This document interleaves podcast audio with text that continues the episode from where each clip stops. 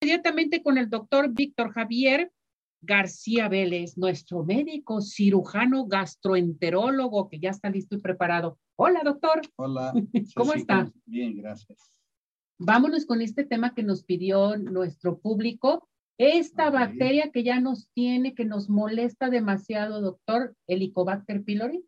Helicobacter. A ver, platíquenos. Adelante, doctor. Bueno, esta es una bacteria que es eh, realmente un problema para nosotros tratarla porque es una bacteria que recurre. O sea, a pesar de los tratamientos de erradicación, regresa la infección. Es muy fácil que se infecte eh, alguna persona. Normalmente los pacientes eh, se considera que aproximadamente la mitad de la población en el mundo podemos tener Helicobacter pylori.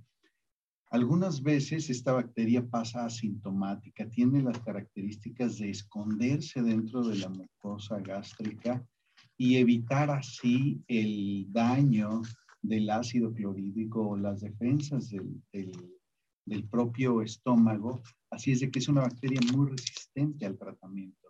Se han determinado bastantes líneas terapéuticas, las cuales pueden ser un tanto efectivas o no eh, sin embargo, la recurrencia es eh, muy frecuente.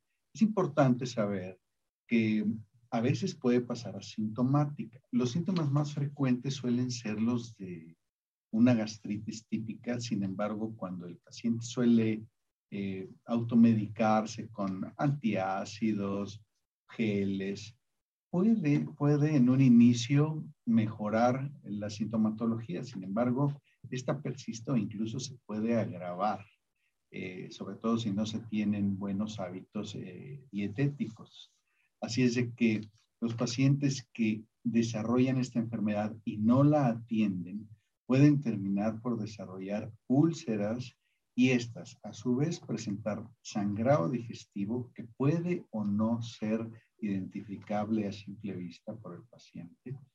A veces suelen eh, solo presentarse como anemias cuando uno los estudia, cuando hacemos endoscopías o estudios de sangrado microscópico oculto, podemos identificar este tipo de, de, detalles que nos sugieren la posibilidad de una infección por helicobacter que ya puede estar complicada con una úlcera, que puede estar ocasionando una inflamación importante o incluso sangrado. En los casos más severos, eh, perforación de una ah, sobre todo en personas de edad avanzada. Es, entonces, también debemos de saber que es una bacteria que puede aumentar el riesgo, a, o sea, predispone al desarrollo de cáncer gástrico. Mm. Quizás sería uno de los datos eh, más importantes. Por eso hay que detectarlo ¿Y cómo se detecta, doctor? ¿Hay estudios de laboratorio para esto? Sí, se puede detectar en estudios en heces fecales, en pruebas del aliento, en anticuerpos en sangre, pero también por endoscopía. Endoscopía. Cuando nosotros hacemos la endoscopía podemos identificar si ya hay algún daño en la mucosa, sangrado, úlceras, tumores o incluso sospechar la presencia de, de la bacteria se toman biopsias durante el estudio endoscópico y también en ese momento se puede identificar si existe o no la bacteria. Perfecto. Esto se me hace muy importante. Uno de los principales síntomas, ¿cuáles son? Dolor. Eh, ¿Dolor? ardor gástrico. Ardor. Dolor. Pero hay que tener en cuenta que eh, hay muchas enfermedades que traslapan los síntomas y pueden confundirse con muchas cosas. Entonces, eh, siempre un dolor de tipo gastritis que no cede a un tratamiento convencional, incluso de los que venden en la farmacia de tal libre venta, eh, ya hay que sospechar que no necesariamente hay helicobacter, pero que pudiera haberlo. Y si lo hay, entonces puede representar un riesgo para el paciente. Entonces, mejor ir con el médico gastroenterólogo, checar y ya usted como médico gastroenterólogo da a conocer qué procedimiento se tiene que hacer. depende de los síntomas, depende de cómo esté la persona. Exactamente.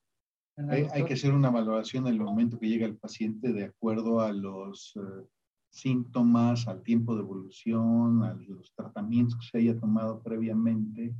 Y en base a esto, puede, eh, pudiera... Pues ya se hace un estudio, ¿no?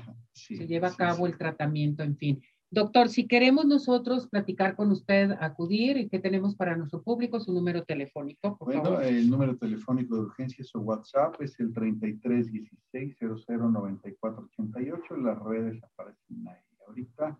Y ahora también estamos en el Hospital San Javier.